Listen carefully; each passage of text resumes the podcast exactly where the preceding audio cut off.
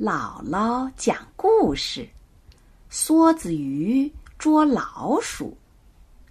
从前，在水草茂盛的池塘里，住着一只胖乎乎的梭子鱼。梭子鱼在池塘里可是一条很凶猛的鱼。它的好朋友呢是小花猫，他们俩的关系。很熟，很亲密。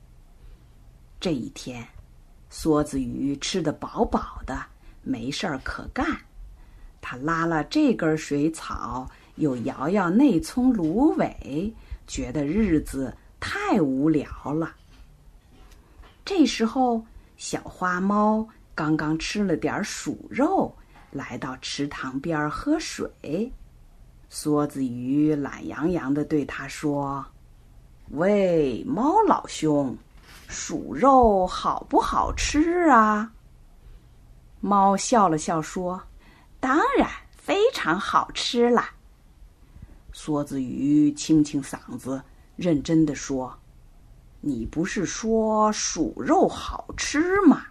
那我今天晚上就跟你一块儿去粮仓，让我也捉几只老鼠尝尝。”猫一听乐了，说：“鱼兄弟，别开玩笑了，隔行如隔山，你能离开水去捉老鼠吗？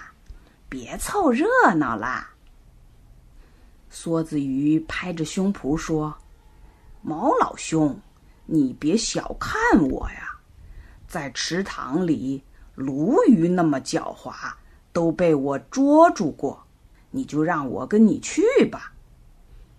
小花猫没办法说服他，只好答应。那好吧，今晚我就带你去试一试。小花猫把梭子鱼带进了粮仓，让它在一个角落里埋伏下来，自己跑到另一个角落里藏起来，等待老鼠出动。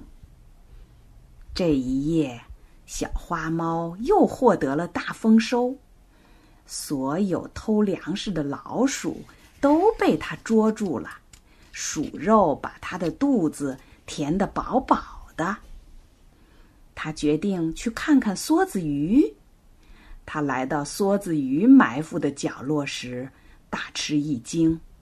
可怜的梭子鱼已经快不行了。他躺在地上一动也不能动，就剩一口气了。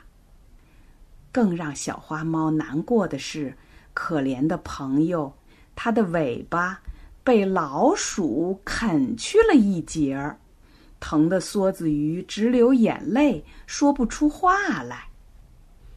小花猫赶紧把梭子鱼背回了池塘，只见梭子鱼在水中。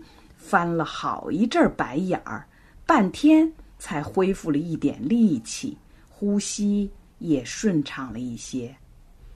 小花猫舒了口气，它对梭子鱼说：“这回吃到苦头了吧？要吸取教训呐！鞋匠烙不好饼，厨师也做不好鞋。鱼想去捉耗子。”那只会丧了自己的命啊！梭子鱼悔恨的掉下了眼泪。这个故事啊，是告诉我们，不要不考虑自己的条件，就盲目的冒险，那样的话是肯定要失败的。